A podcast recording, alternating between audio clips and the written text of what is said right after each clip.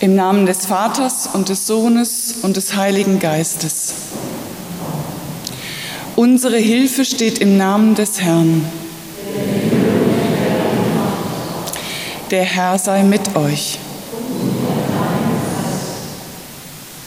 Heute ist der vorletzte Sonntag im Kirchenjahr, der sogenannte Volkstrauertag. Zwei Weltkriege haben großes Leid über uns und unsere Nachbarländer gebracht. Tod, Verfolgung, Folter, Hunger, Ermordung von sechs Millionen Juden. Der Frieden, den wir seit Ende des Zweiten Weltkriegs genießen, ist ein Geschenk. Wir sind entsetzt über die Kämpfe und Kriege, die überall in der Welt aufflammen und große Ströme von Menschen in die Flucht treiben. Wir sind entsetzt über Terrorangriffe mitten in Europa. Wir gestehen ein, wie wenig wir selbst Frieden halten können in unseren Familien, in den Gemeinden, am Arbeitsplatz.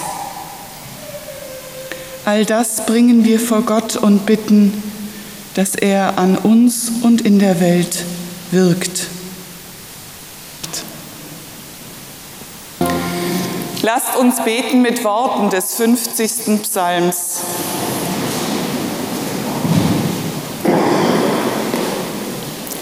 Aus Zion bricht an der schöne Glanz Gottes. Unser Gott kommt und schweigt nicht. Fressendes Feuer geht vor ihm her und um ihn her ein mächtiges Wetter. Er ruft Himmel und Erde zu, dass er sein Volk richten wolle. Die Himmel werden seine Gerechtigkeit verkünden, denn er, Gott, ist Richter. Gott, wir sehnen uns nach Frieden und geben keine Ruhe. Vergib uns unsere Schuld. Segne alle, die vermitteln, alle, die einlenken, die vergeben und neu anfangen wollen. Erfülle uns mit deinem friedlichen Geist, heute und morgen. Amen. Die alttestamentarische Lesung steht im ersten Buch Mose geschrieben.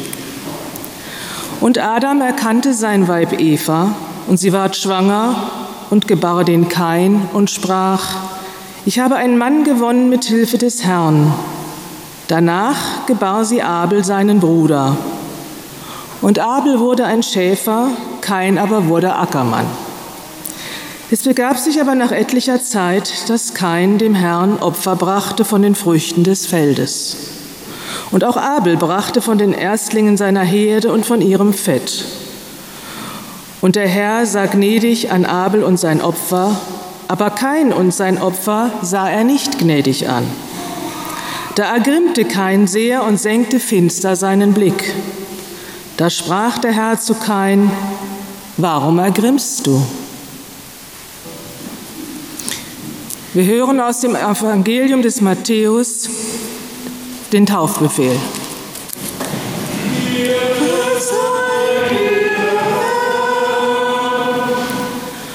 Und Jesus trat heran und sprach zu ihnen, mir ist alle Macht gegeben im Himmel und auf Erden.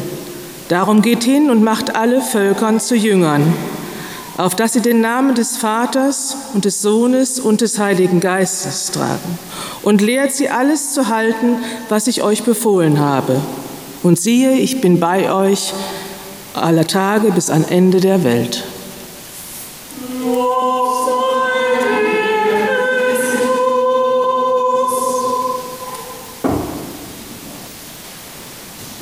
Die Gnade unseres Herrn Jesus Christus und die Liebe Gottes und die Gemeinschaft des Heiligen Geistes sei mit euch allen. Amen. Die junge Frau sitzt in meinem Amtszimmer zusammen mit ihrem Partner. Wir sprechen über ihre Trauung, die gleichzeitig die Taufe ihres kleinen Sohnes sein soll. Er ist so lebendig und zutraulich, sagt sie. Ich wünsche ihm, dass er keine schlechten Erfahrungen macht. Und gleich fügt sie hinzu, wissen Sie, ich kann keine Nachrichten mehr sehen. Die Bilder von den vielen Flüchtlingen, von Notunterkünften, von Kriegen und Hunger, von Seuchen und von Terror, ich halte das einfach nicht mehr aus. Nichts scheint besser zu werden. Heute ist Volkstrauertag. Menschen erinnern sich an die Opfer von Krieg und Gewalt. Wir wissen, wie schlimm Krieg ist und trotzdem geben wir keine Ruhe. Es ist wie zu Adam und Evas Zeiten oder besser wie zu Kain und Abels Zeiten.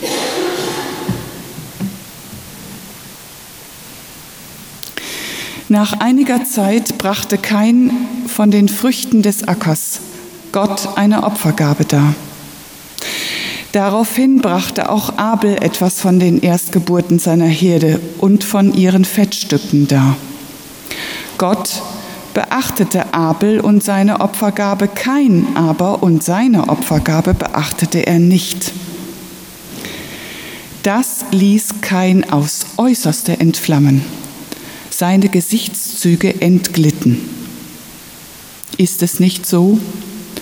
Wenn dir Gutes gelingt, schaust du stolz. Wenn dir aber nichts Gutes gelingt, lauert die Sünde an der Tür. Auf dich richtet sich ihr Verlangen, doch du musst sie beherrschen. Da wollte Kain seinem Bruder Abel etwas sagen. Doch als sie auf dem Feld waren, erhob sich Kain gegen seinen Bruder Abel und tötete ihn. Gott sagte zu Kain, wo ist Abel, dein Bruder? Der sagte, das weiß ich nicht. Bin ich etwa Bewahrer meines Bruders? Daraufhin, was hast du getan? Laut schreit das Blut deines Bruders zu mir vom Acker her.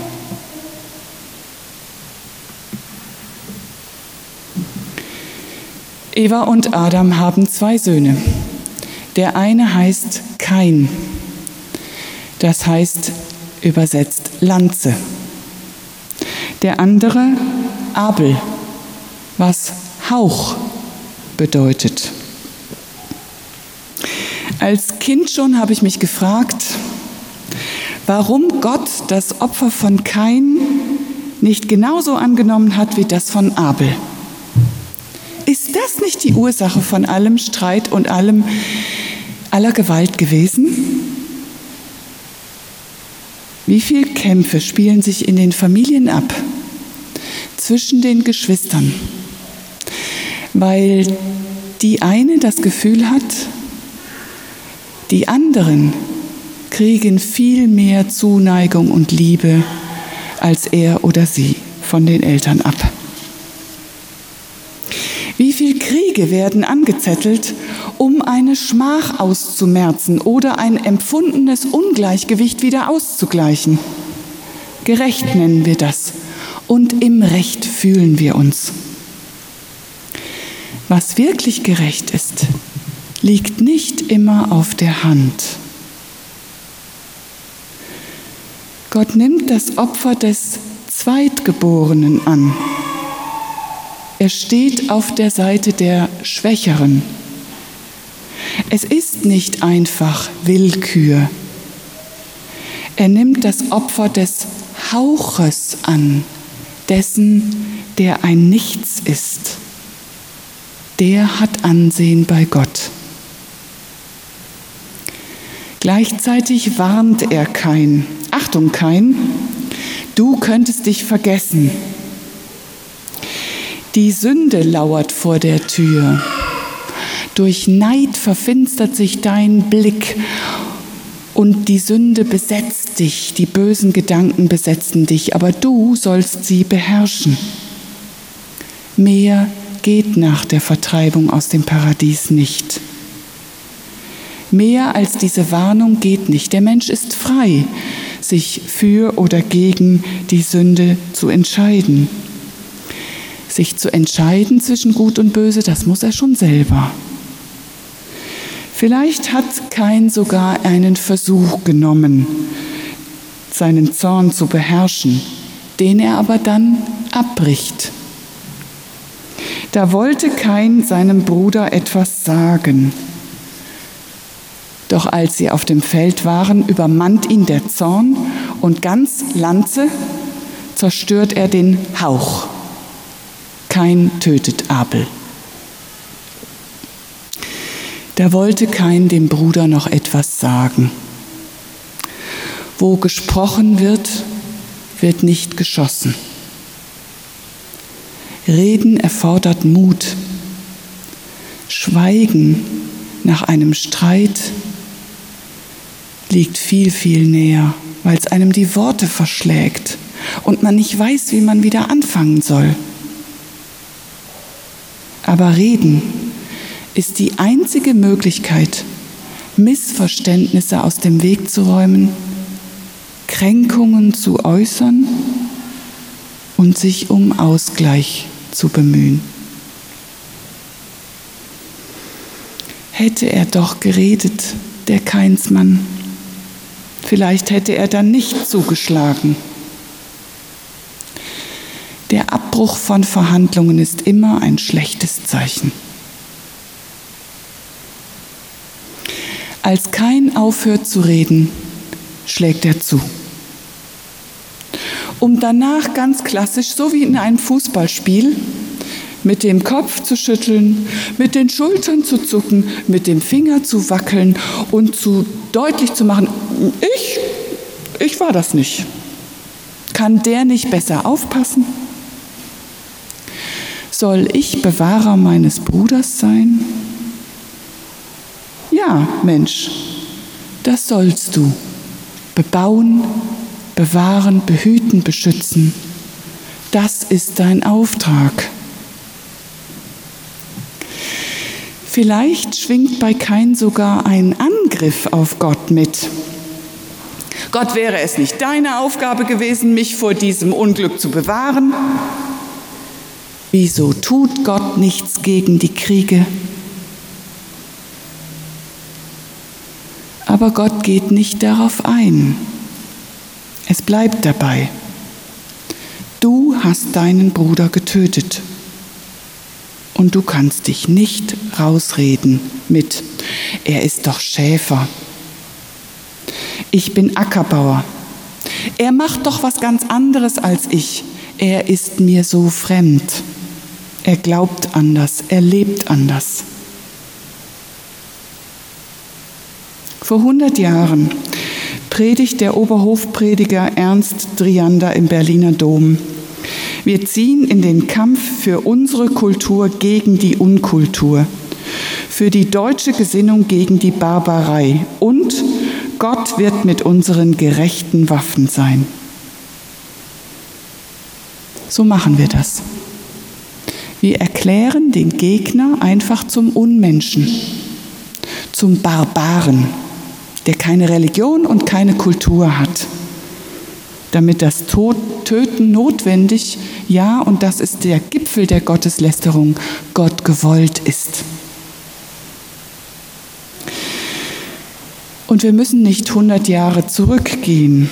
Im Nachgang zu 9-11 zog George Bush gegen die Achse des Bösen zu Felde. Und gestorben sind Menschen in Afghanistan. Aber so geht das nicht. Nie hat der, den kein zum Schweigen brachte, lauter geschrien als nach seinem Tod. Höre, das Blut deines Bruders schreit zu mir von der Erde was du diesem deinem geringsten Bruder angetan hast, das hast du mir angetan. Gott macht keine Unterschiede zwischen den Menschen. Mensch ist Mensch, jeder gleich viel wert. Oh Gott, meine Schuld ist zu groß, als dass ich sie tragen könnte, sagt Kain daraufhin. Wer mich findet, wird mich töten. Gott machte ein Zeichen auf Kains Stirn. Gott bleibt sich treu. Er nimmt Partei für die Schwachen, für den schuldig gewordenen, der sich zu seiner Schuld bekennt. Vielleicht ist ein Keinsmal auf unserer Stirn nicht das schlechteste Zeichen.